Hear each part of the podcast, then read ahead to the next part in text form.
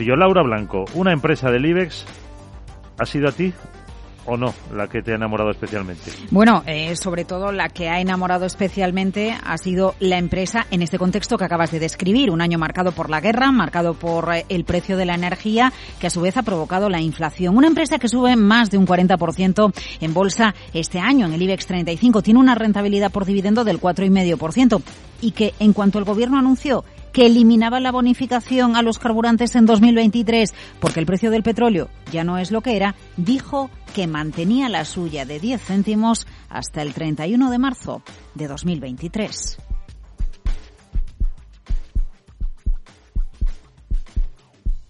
Es una empresa que ha encendido los corazones este año 2022. Hablamos de Repsol, algo así como la niña bonita de la Bolsa Española durante este ejercicio. Y por cierto, mantener esa bonificación de 10 céntimos en el arranque de 2023 va a tener impacto en sus cuentas. De hecho, en el año 2022 el impacto para Repsol ha sido de 440 millones de euros. Repsol levanta pasiones, enciende corazones en un año complejo. La pregunta es si va a ser capaz de mantener viva la llama en 2023.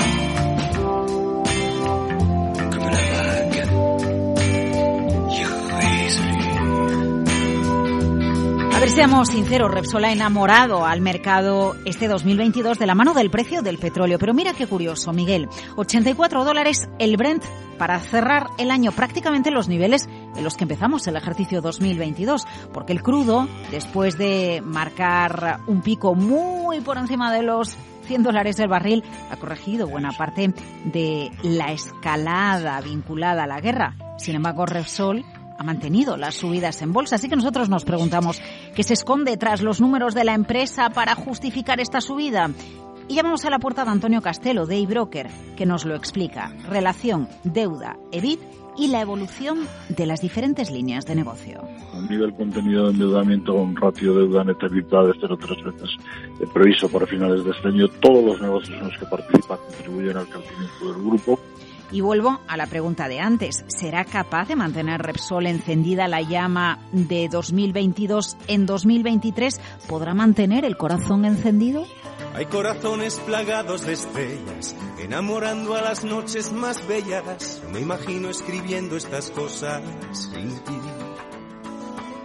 Hay corazones que intentan... Bueno, la clave de que los corazones sigan encendidos con Repsol en 2023 la va a determinar los márgenes de refino, negocio esencial para Repsol, el precio de las materias primas, aunque parece que estos días del petróleo ya no se habla y ya no se está en los titulares. Desde luego Antonio Castelo nos dice, ojo, el precio del petróleo en 2023 eh, quizás se mantenga bastante estable y en los niveles actuales, lo que asegura márgenes de refino interesantes.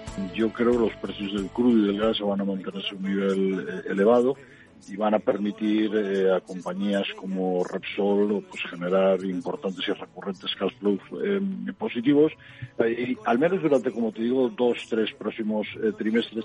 Em, vamos a seguir viendo el petróleo cotizar entre 80 y 100 dólares barril. Puntualmente bajará, puntualmente estará un poco más acelerado el petróleo, clave para que la compañía sea rentable, pero clave también para generar esta caja que permita retribuir al accionista y continuar con las inversiones en la transición energética.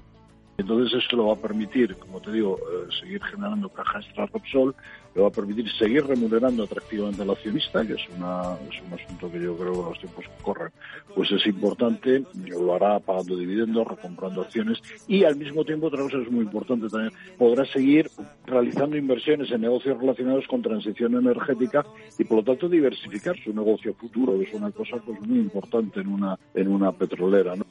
En cualquier caso, la historia en la bolsa de 2023 está por escribir, no sabemos qué va a pasar con el precio del petróleo. Realmente nadie lo sabe, así que tampoco sabemos si una empresa puede pasar de levantar grandes pasiones al club de los corazones solitarios.